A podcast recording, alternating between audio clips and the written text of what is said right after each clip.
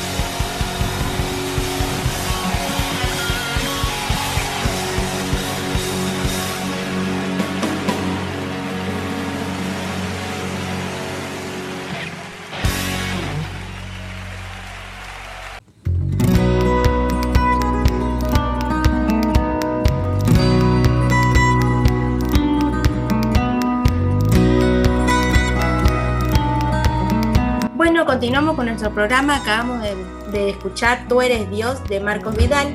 Y le vamos a dar la palabra a nuestra compañera Micol, que va a empezar a hablarnos de estas seis doctrinas que nosotros le veníamos adelantando. Ella nos va a hablar de dos. Micol. Sí, yo primero voy a hablar de la doctrina de bautismos y después de la doctrina de la imposición de manos. Entonces, en el capítulo 6 de Hebreos podemos ver que dice la doctrina de bautismos en plural y no en singular como si estuviera haciendo referencia al bautismo en agua o al, bautismo en Espíritu Santo, porque existen varios que necesitamos conocer sobre su uso. El primer bautismo del que tenemos constancia es el de Juan. Este es por inmersión en agua y fue también conocido como bautismo de arrepentimiento. Quienes iban con Juan a, bautizarse tenían que, antes de ser sumergidos, confesar públicamente sus pecados y posteriormente este mismo bautismo se estableció como bautismo en Jesús, que es como lo conocemos ahora. Este bautismo en agua es una extensión de la práctica mosaica de purificación. El rito de la purificación es el tema que predomina en la ley de Moisés y era requerida para todo el pueblo, necesario para garantizar que Dios habitará en medio de ellos. Y hay que recordar que el pueblo que fue declarado por Dios como pueblo santo, y esta es la razón de ser del rito de la purificación. Y esta purificación en agua era la condición necesaria a los sacerdotes para poder ministrar limpieza espiritual al pueblo. Y de igual manera, toda ofrenda presentada en, los diferentes sacrificios debía lavarse con agua previo a ser quemado en el altar. Y también en las instrucciones de Moisés al pueblo ante temas de impurezas o inmundicias, se destacaba que para resolver estos problemas debían lavarse ceremonialmente con agua. En conclusión, todo tenía que ser lavado con agua porque era parte del protocolo de purificación y la tarea de Juan el Bautista fue establecerlo como una extensión pública del ritual que hasta ese momento se ejecutaba en privado. La diferencia que él estableció fue que el bautismo en agua se consideró suficiente una sola vez para toda la vida, porque el rito de la ley mosaica exigía que se practicase cuantas veces la persona incurriera en contaminación. Y este bautismo de Juan fue un elemento de transición entre tanto se manifestaba el Mesías. Y después, después de la ascensión de Jesús, reapareció este bautismo en agua, como parte de la doctrina de Cristo porque la decapitación de Juan el Bautista, el retiro de Jesús a Galilea y el incremento de la persecución de los fariseos hizo que este bautismo no fuera más la tendencia del mundo. Y otro bautismo que existe es el del el Espíritu Santo. Este es uno espiritual, hecho por el Espíritu Santo, como lo podemos ver en los casos del bautismo de los apóstoles en el día Pentecostés. Este bautismo significa la inmersión de la persona dentro del Espíritu Santo. Y bautismo significa inmersión en. Así que la persona que se es bautizada con el Espíritu Santo es sumergida dentro del Espíritu. Y este bautismo es una vez en la vida. Y de ahí en adelante procesos similares son conocidos como la llenura del Espíritu. Y el bautismo en el cuerpo de Cristo, al igual que el anterior, este también es espiritual es el bautismo del nuevo nacimiento. Significa inmersión dentro del cuerpo de Jesús. Y es un proceso del Espíritu Santo sobre la persona en el proceso del nuevo nacimiento para que el cuerpo de pecado muera y se levante en novedad de vida conforme a la imagen de Jesús. Y este bautismo tiene vigencia aún y es hecho por el Espíritu Santo quien introduce a la persona en el cuerpo de Las evidencias de este bautismo se ven en la transformación de la naturaleza pecaminosa de la persona. Por ende, quien anda en novedad de vida y ya no se pertenece a sí misma, según la enseñanza impartida por el apóstol Pablo, está escondida dentro del cuerpo de Cristo. Y el siguiente bautismo presentado en la Biblia es el bautismo en fuego. Este es identificado por el pentecostalismo como el mismo bautismo con Espíritu Santo. Sin embargo, Juan no se está refiriendo a un solo bautismo con un solo nombre, sino a dos diferentes. El bautismo en fuego es uno de prueba. Cuando seguimos los efectos del Espíritu, debemos padecer. Esto fue lo que Jesús quiso decir cuando dijo que nos bautizará con fuego. Y estos son los padecimientos que vienen cuando queremos hacer el bien, del mismo modo que los discípulos cuando les fue dicho sobre ir y hacer discípulos de todas las naciones. Esto quiere decir que tenían que salir de su zona de confort y comenzar a caminar a menudo a donde no querían y que involucraba tribulaciones. Y también está el bautismo en Moisés, en la nube y en el mar. Es uno que era exclusivo para el pueblo de Israel. Y se trataba de un bautismo de provisión y salvación divina. Y ahora, en cuanto a la doctrina de imposición de manos, podemos decir que fue tomada de la práctica tradicional de las costumbres del judaísmo mosaico e integrada como una extensión de la observancia ritual de la ley. Antes, esta práctica se reducía a los rituales de los sacrificios y holocaustos ofrecidos en observancia al cumplimiento de la ley de Moisés. Pero ahora los apóstoles la integran en su doctrina como una participación más activa en el uso de diversas aplicaciones ministeriales. Y la mano se ponía exclusivamente en la cabeza, porque representaba la existencia de la persona. En los sacrificios, en el Antiguo Testamento, la imposición de manos sobre la cabeza del animal representaba la sustitución de la persona a cambio del animal. Y en cambio ahora es la forma espiritual para impartir y transferir virtudes espirituales. Es decir, es el medio establecido por Dios para transferir sobre la persona la virtud invocada por quien impone manos. Y esta imposición tiene que ser con la mano derecha, porque tiene el sentido de indicar que lo que está a la derecha representa a una persona o personas aprobadas por quien establece la diferencia. Y las personas autorizadas para realizar esta imposición son un ministro ordenado y reconocido y el presbiterio, que es equivalente a un cuerpo ministerial. Puede ser de la iglesia local, de la asociación de iglesias o del cuerpo pastoral acreditado presente en una asamblea ocasional. Y esta imposición de manos se usa para impartir ministerio conforme a la confirmación del Espíritu Santo sobre la persona que Dios llama para establecer el Evangelio del Reino, para reconocer y sujetarse a ministros locales, para impartir el bautismo del Espíritu Santo, para impartir dones espirituales, para tomar autoridad o ejercer liberación, para impartir sanidades y para bendecir. Muy lindo lo que estábamos hablando con, Nicole. Sí, sí, sí, ya arrancamos perfecto con las doctrinas porque fueron muy bien explicadas. Eh, es importante recalcar el tema del bautismo para aceptar al Señor y hacernos hijos nuevos, como explicó Nicole. Explicó diferentes tipos de bautismo que se referían a diferentes etapas históricas también, cómo fue y cuál fue su significado.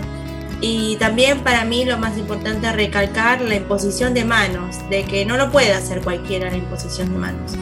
Nosotros estuvimos eh, investigando esta semana y aparte de la investigación que hizo nuestra compañera, hay algo que, que resaltó que me pareció muy importante recordar que la persona que hace o intenta hacer una exposición de manos sabiendo que no tuvo el llamado de Dios o el pastor no le dio esa autoridad en el momento que se necesitaba imposición de manos, se convierte en un charlatán y aparte de eso puede ser que lo que pueda él sobre quién pone la imposición de manos eh, también puede irse en contra de él al hacerlo a la ligereza como habíamos visto en los estudios que hicimos.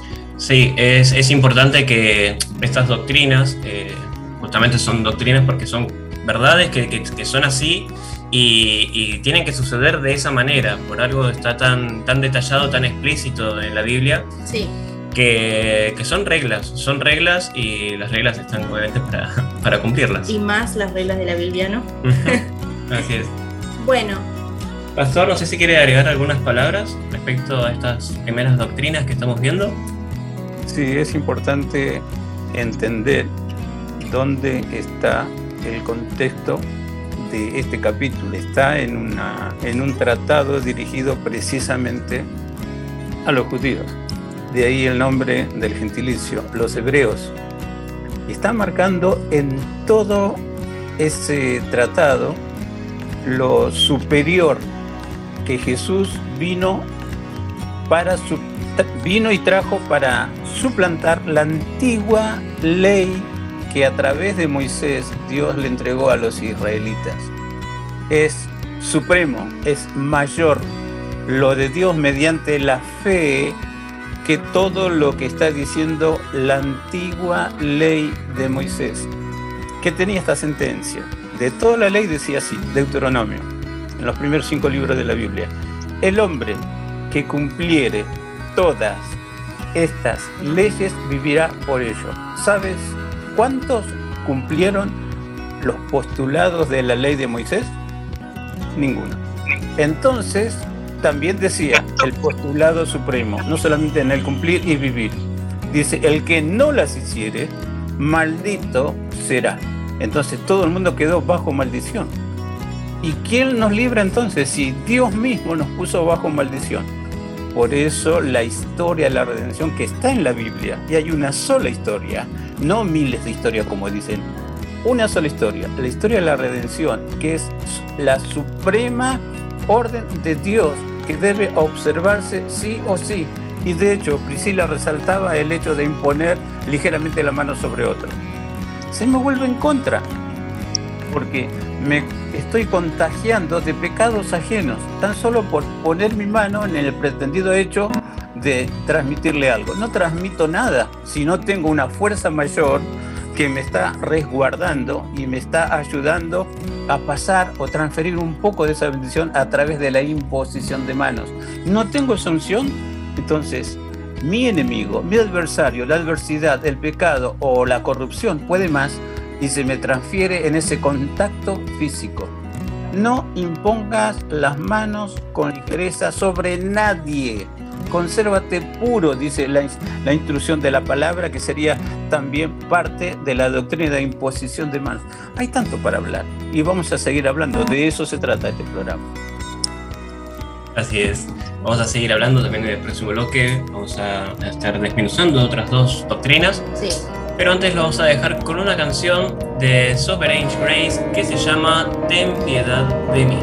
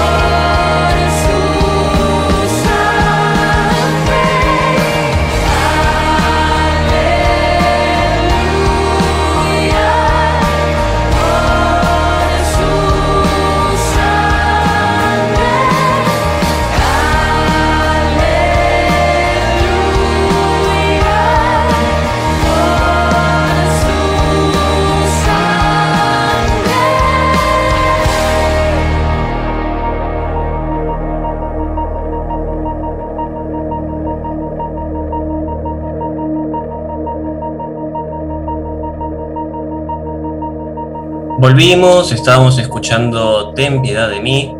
Vamos a continuar nuestro programa como bien estábamos diciendo, desmenuzando otras dos doctrinas. Sí. Eh, vamos a empezar por, la quinta doctrina en, este, en esta ocasión. Es importante que vamos a recorrer todas, no, no importa el orden. Sí. Vamos ahora con la quinta que se llama eh, la resurrección de, de los muertos.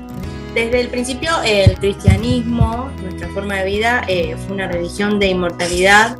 Le daba al hombre dos mundos en los que vivir. Le enseñaba que lo mejor estaba por todavía venir, lo que hacía que este mundo en lugar de entrenamiento para la eternidad.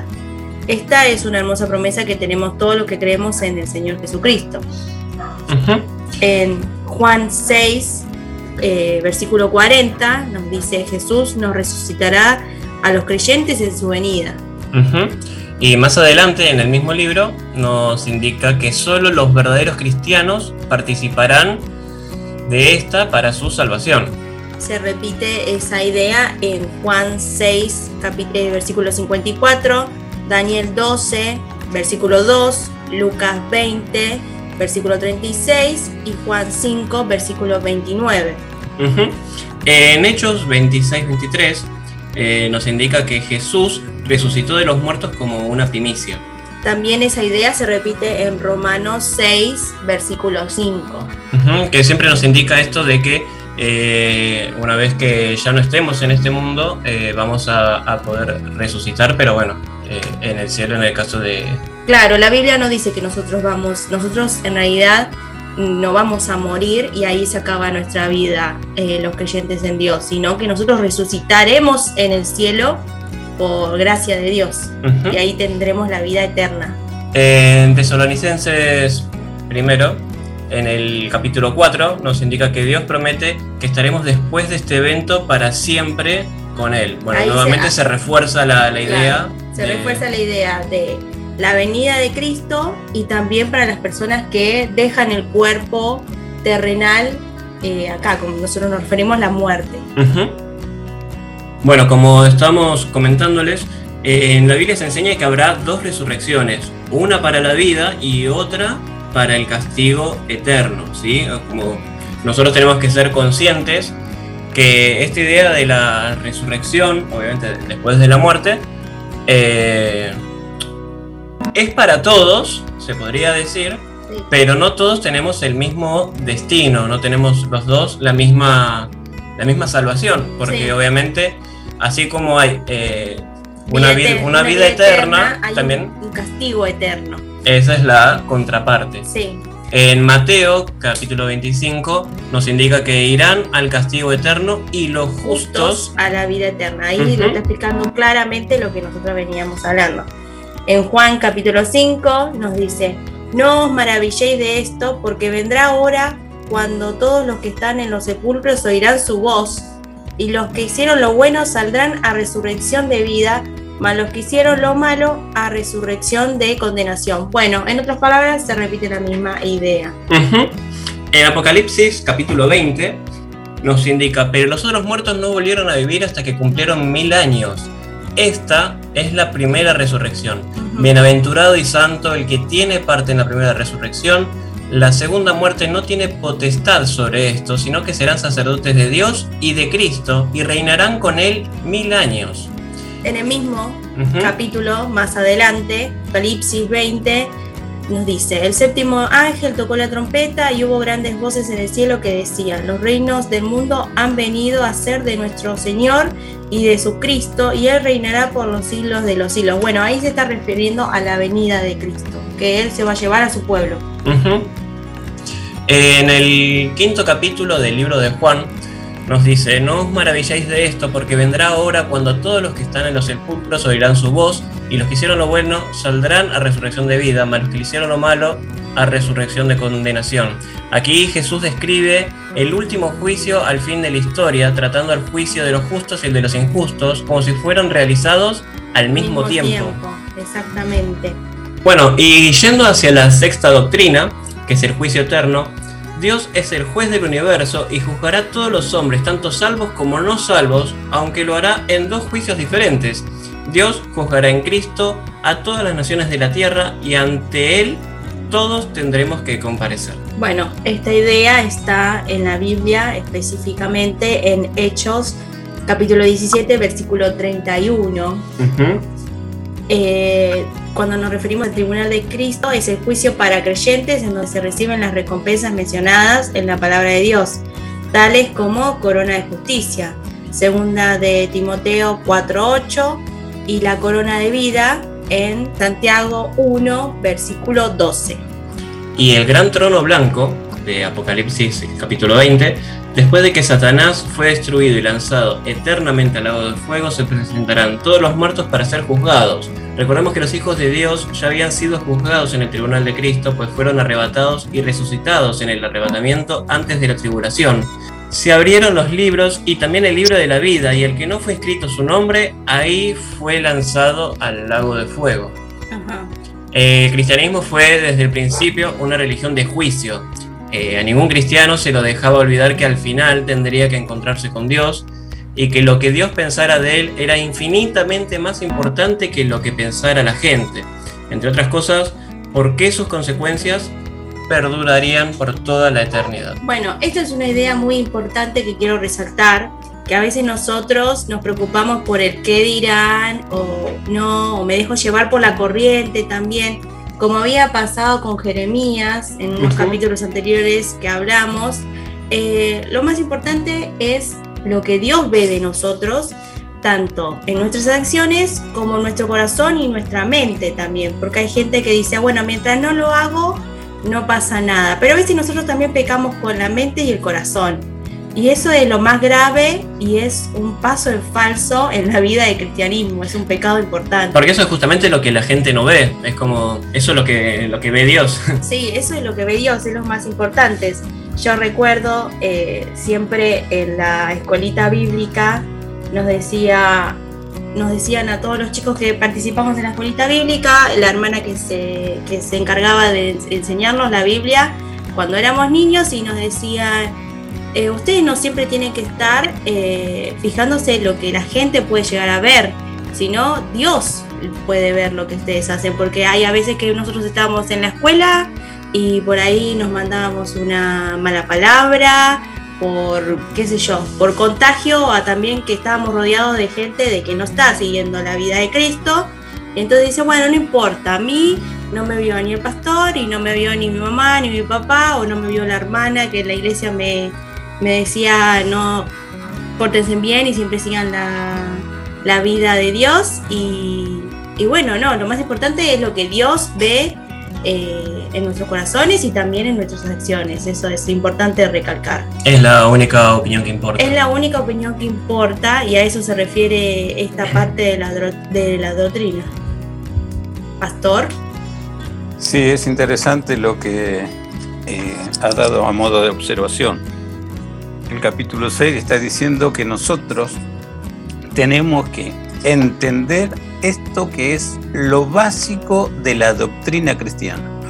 Aclaremos, no es toda la doctrina cristiana, simplemente son seis temas que tratamos de marcar así como dice el texto, lo rudimentario, lo básico, digamos, el ABC del Evangelio que me permite avanzar. Así como uno tiene el cronograma para estudios en la sociedad, jardín de infante, primaria, secundario, terciario o a nivel este, facultad también los posgrados. Así, en el camino de Dios, en la escuela de Dios, vamos primero teniendo nociones de lo que pertenece a Dios y su nueva vida. Pero después de esas simples nociones, uno tiene que leer la palabra, hablar con Dios y recibir revelaciones de Dios para ser entendidos en lo que Dios nos dejó. Y resalto lo que dije en mi intervención anterior. Cuando Dios lo permite, se ilumina nuestro entendimiento para comprender un poquito más del ABC del Evangelio o del ABC doctrinal y eso hace posible que empecemos a crecer en la fe, a madurar en la fe. Y si no el peligro, uno se vuelve más duro a las nociones de lo que es perteneciente a esta nueva naturaleza del milagroso nuevo nacimiento que Dios nos ha dado. Esto haremos si en verdad Dios lo permite. Dice el texto, capítulo 6. Más allá de ese listado de doctrinas rudimentarias para entender el concepto de lo que pertenece a Dios, si Dios lo permite avanzamos, pero Dios lo permite cuando ve la disposición interna dentro tuyo. Así está tu mente, así está tu corazón. Señor, quiero realmente entender que tú eres mi maestro, como mi Señor, como mi amigo, como mi todo.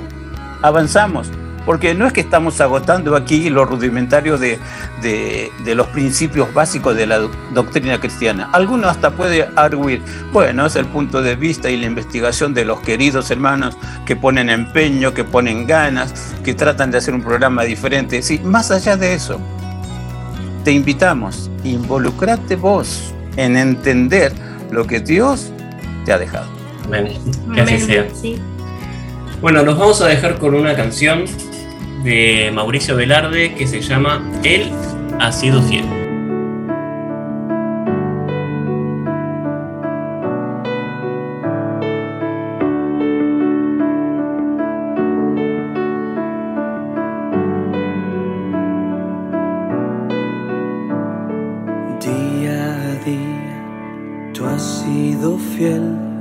No has cambiado y no cambiarás Maravillado estoy con tu amor, porque me amaste siendo un pecador. Cuando recuerdo mi vida sin ti, sin esperanza, en sombras viví, mas hoy reboso en gracia y perdón porque adoptaste a un vil pecador. Te alabaré, te glorificaré, porque agradecido estoy por tu inmenso amor. Te alabaré, te glorificaré porque tu hijo soy, te alabaré. Cuando en prueba te exaltaré y cuando duela en ti confiaré, porque conozco tu inmensa bondad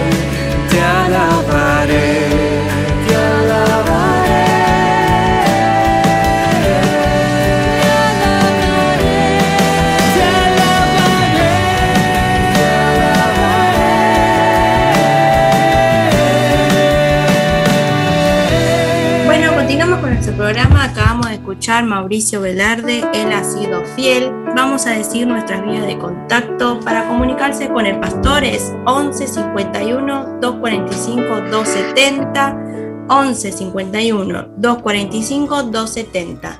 Iglesia es 11 23 93 71 07. 11 23 93 71 07.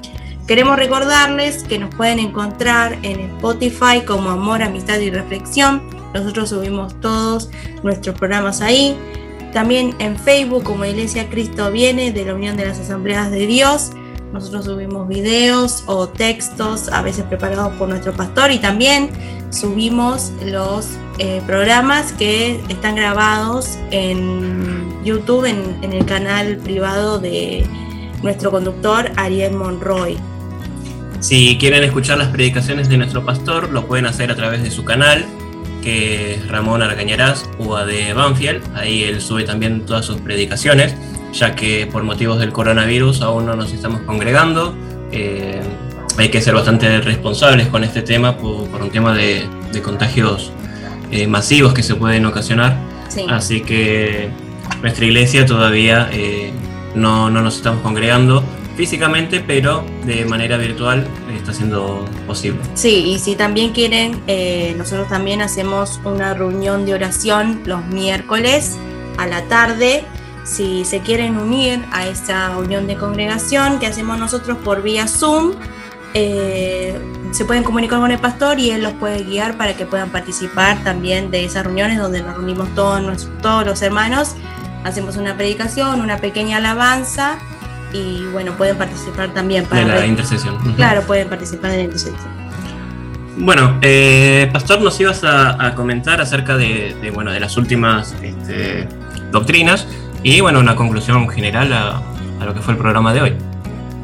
Sí, digamos de las últimas en, en el listado del programa, en desarrollo. Pero en la, Sí. en la Biblia la vas a encontrar las primeras dos. Dice, no echando otra vez el fundamento del arrepentimiento de obras de muerte y de la fe en Dios. Podrían ser las dos más elementales, arrepentimiento de obras muertas y de la fe en Dios. Arrepentimiento de obras muertas, parece un contrasentido. Y quiero indicar que muchas veces este capítulo se presta a la confusión. Y parece insólito lo que voy a decir, pero es el capítulo preferido de Satanás, el diablo, porque confunde. Confunde porque está diciendo quien no tiene estos conocimientos elementales, hasta corre el peligro de perder su salvación. Eso no es predicar, eso es prevaricar. Está en la boca de aquellos que ignoran completamente, en primer lugar, el cambio que produce la fe de Dios que viene después del arrepentimiento. Dios envía una tristeza genuina, única, que me hace doler, angustiar por la mala vida lejos de Dios. Ese dolor, esa tristeza me conduce a un verdadero arrepentimiento. Es volverme a Dios y descubrir que la vida siempre estuvo en las manos de Dios como su programa para vivirlo. Si yo estoy lejos de Dios, no, no entiendo absolutamente nada. El profeta Jeremías llegó a expresar, de Jehová el Señor es el ordenar los pasos en la vida. ¿Cómo pues entenderá el hombre cómo corregirlo? Sin duda alguna, acércate a Dios. Volvé a Dios. Siempre damos las vías de comunicación para que puedan contactarnos. Le he señalado a los chicos a veces y la principal no decimos que es la oración. Habla vos con Dios a dónde estás. No importa la situación que te encuentres.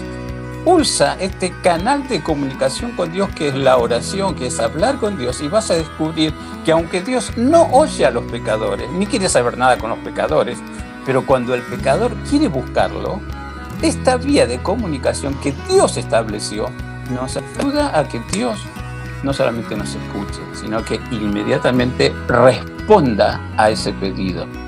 Por eso hay milagros, por eso entendemos. Y uno va a tratar de entender ahora el por qué está hablando echar otra vez el fundamento del arrepentimiento de obras muertas. Obras muertas quiere decir exactamente obras que me conducen a la muerte, no solamente espiritual, también la física. De ahí la importancia de entender el tema del el juicio de Dios y de la resurrección de Dios y saber que mientras vamos a ese lugar, porque todo ser humano que vive va a pasar por el umbral de la muerte, pero hasta que pase y cruce ese umbral llamado muerte, Dios me ha dado el regalo de tener su Espíritu Santo. Por eso vemos la importancia de la doctrina de bautismo, la importancia de la doctrina de imposición de manos. Y por ahí alguno que no sabía tanto de esto que estamos hablando del Tratado de los Hebreos, está diciendo, bueno, entonces todo lo que hice para Dios no sirve. Bueno, el mismo capítulo está diciendo, Dios no es injusto para olvidar el trabajo de amor que se hizo sirviendo a los santos y sirviéndoles aún. ¿Actuaste con el corazón? ¿Actuaste convencido de que lo hacías para Dios aún sin entender adecuadamente el ABC doctrinal? Dios no es injusto. Dios sabe lo que se hace con el corazón en la mano y por lo tanto con amor, o sabe lo que hacemos por puro compromiso o porque hay que hacerlo o porque nadie más quiere hacerlo. ¿Se entiende? A ver, a veces expreso esto. Dios no necesita ni herejes ni fanáticos. El hereje es un ignorante de todo lo que la Biblia expresa como doctrina de Dios. El fanático ni siquiera piensa. Sabe que Dios es uno, que Dios bendice y me debo al único mensaje. Dios es uno y Dios bendice y nada más. No me pregunten otra cosa de doctrina bíblica porque no entiendo. Recuerdo un querido hermano muy usado por Dios como evangelista, muy conocido, que ya partió y está en la presencia de Dios.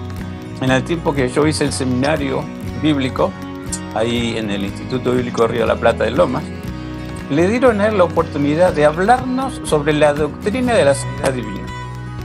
Y viene el querido hermano con todo el entusiasmo, con todo el hecho de compartir algo a los queridos estudiantes. Y uno de mis compañeros dice, hermano evangelista, ¿cuál es el proceso por el cual Dios nos lleva a disfrutar de la sanidad divina? Y la respuesta del evangelista fue así, la verdad, che, no sé pero yo sé que oro y Dios actúa y sana. Ignorante. Pero que Dios lo usaba, te lo firmo. Tantos milagros de sanidades a través de su oración.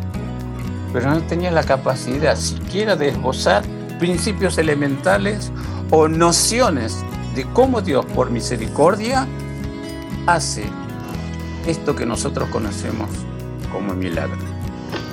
¿Arrepentimiento de obras muertas? No nos mariemos ni con el ritualismo mosaico, que es obligación y ley de aprendizaje sí o sí para la cultura judía, con lo que Dios vino a traer del cielo y conocemos como camino de salvación. No mezclemos, el sincretismo, la mezcolanza no sirve, no ayuda a nadie. Dios está diciendo allí en este mismo tratado, estamos con la vida que Dios nos regaló por medio de la fe en su Santo Hijo Jesucristo y Jesucristo dice, hay un mejor pacto, un mejor ministerio establecido sobre mejores promesas. Capítulo 8, búscalo si quieres. Y está diciendo que las obras antiguas que pertenecen a la antigua vida, cuando digo antiguo, ya estoy diciendo que hay algo nuevo.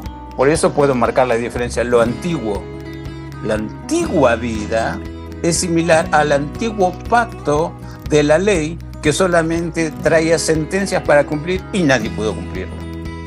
Pablo cuando escribe a los Gálatas dice, la ley fue algo así como nuestro ayo que nos condujo a Cristo. Y Cristo nos redimió de la maldición de la ley. Y la Biblia está marcando así en la ley en su conjunto general, tanto espiritual como eh, las leyes del derecho de la sociedad humana. Dice, la ley no fue dada para el justo, sino para los transgresores. Y está la lista de los transgresores, los homicidas, los parricidas, los, los, los fornicarios, los adúlteros. Es una lista tremenda, está diciendo. Para ellos está la ley. Pero para el Hijo de Dios, Dios imprime su naturaleza santa, su estirpe de audacia para vencer siempre con las herramientas de Dios, con los recursos de Dios, con el poder de Dios, con la gloria de Dios. Todo lo que se levanta contra el conocimiento de Dios y contra el alma creada por Dios, que está pendiente de las decisiones que cada uno toma. Dios nos enseña a tomar parte en esta guerra cruel y abundante que todo ser humano tiene cada día. Amado, os ruego que os abstengáis de los deseos que batallan contra el alma. Es la instrucción bíblica. Pero ¿qué instrucción bíblica tengo si yo hasta me parece que soy enemigo de la doctrina de Dios? No me interesa lo de Dios, no me interesa la palabra. Y más, hay muchos queridos hermanos, disculpen la expresión, ignorantes, que cuando escuchan la palabra doctrina, no, no, no, no, eso pertenece a la carne, pertenece a la sabiduría mundana. No, Señor. Si no sabes marcar la diferencia entre el bien y el mal, todavía necesitas entender que estás lleno de obras que te conducen a la muerte. Y si uno repasa Gálatas, el capítulo 6, ahí te dice, manifiestas son las obras de la carne, pero también te está diciendo, pero también manifiestas son las obras del Espíritu. Y hay un listado tremendo que incluye borracheras, que incluye infidelidades, que incluyen mentiras, y seguí la lista, brujerías y tantas cosas que parece que son parte de la sociedad donde vivimos y alguno pretende enseñar es parte de la vida. No, señor, he escuchado a gente que llegó a decir, y hay cosas buenas y malas, por eso es mundo, por eso es sociedad mundana. Dios nos libre de achatarnos espiritualmente y amoldarnos a los criterios no bíblicos, por lo tanto, que no son de Dios, pero pertenecen a la sociedad donde vivimos. Y te recuerdo, el mundo entero está bajo el maligno, pero no solamente hay males en la sociedad donde vivimos. Dios tiene su cuerpo que es la iglesia y con la pericia de su mano guía a todos aquellos que se dejan ser guiados o que recibieron el poder de lo alto para cambiar su vida y tener el milagro de esta nueva vida que la Biblia le dice así en forma sintética. 1 Corintios 5, 17. De modo que si alguno está en Cristo, nueva criatura es. Las cosas viejas pasaron y son todas hechas nuevas. Y resalto siempre con el versículo que es afín. Cosa que ojo no vio ni oído oyó son las que Dios ha preparado para los que le aman. ¿Me va siguiendo? Entonces yo necesito arrepentirme de obras supuestamente naturales y carnales, pero también obras de leyes que no son de Dios. Me he encontrado con muchísima gente muy confundida y buscando favores de Dios en lugares donde no está Dios. Alguien me supo contar su experiencia, que cuando vino de buscar a Dios en un templo ubantista, dice, participé de un rito donde me hicieron comprar un chivo negro para hacer como dice la Biblia, sacrificarlo poniendo las manos para transferir mis pecados, eh, matar, degollando a ese animal y la sangre debe untarme todo el cuerpo. Me untaron. Y después cuando terminó ese proceso me dijeron puede volver a su casa. Y cuando salí así todo embardulado de sangre, una este, presencia asquerosa. Tuve la suerte que, que, paró un taxista y así todo enchastrado me hizo la gauchada, me dijo que me iba a cobrar más porque después tenías que limpiar el auto. No importa, le pagué, me llevó a casa, pero seguí con los problemas. Y me contaba él, y tanto pagué para nada. Y yo le dije, mira, no tienes que pagarle nada a Dios. Dios lo hizo por vos, para que no asesines a ningún animalito vivo. Porque me dice que necesitaba o una gallina negra, un gallo negro o un chivo negro. Él dice, yo fui por lo más caro. porque se sabía tan pecador. Cuando yo le presenté la gratuidad del Evangelio, me llegó a decir, pero ¿le parece que gratis? Bueno, la palabra bíblica es regalo de Dios, por gracia de Dios. Créelo, aceptalo. Y Dios te limpia, Dios te sana. En otra oportunidad me tocó porque me vinieron a buscar para orar por alguien que aparentemente falleció. Yo digo, ¿qué hago? Nunca oré por un muerto. Y entré al lugar donde estaba ese supuesto muerto, me puse a orar. Cuando estoy orando, él abre los ojos, después de una exhalación profunda.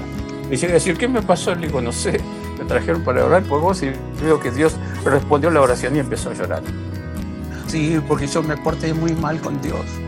Y entre este, suspiros y llantos llegó a decirme que era un, practicante de, de magia negra y busqué ese poder porque hay gente muy mala y yo con trabajos espirituales eh, les pago lo mismo que ellos hacen. Pero me di cuenta que no es así.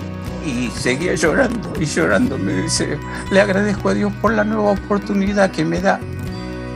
Y me cuenta esa experiencia de, haber estado no sé cuántos minutos muerto y de haber vuelto a la vida.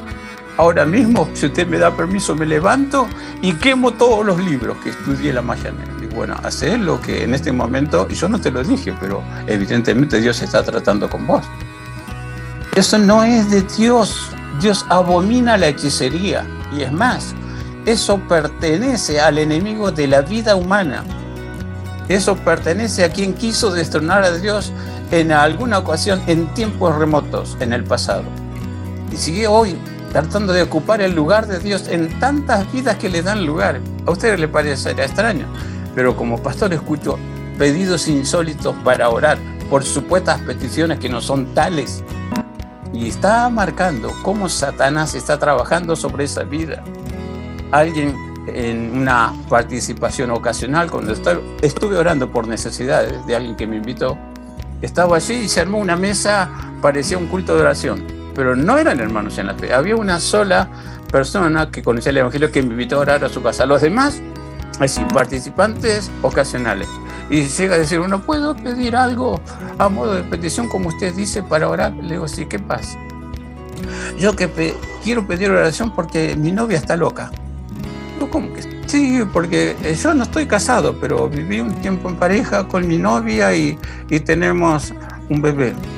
Y mi novia está loca porque cada vez que me ve, dice, no vivo más con ella, pero cada vez que me ve, me pide plata para la leche y para los pañales. Digo, ah, pero entonces no está loca. Todo el mundo quiere disfrutar supuestamente de los goces naturales de la carne o de la vida, pero no quiere asumir responsabilidades que conllevan a ese hecho que supuestamente se hizo en amor. El amor brilla por su ausencia. Si no, ¿por qué tenemos la crónica diaria de muertes violentas, de asesinatos de las mismas parejas o exparejas?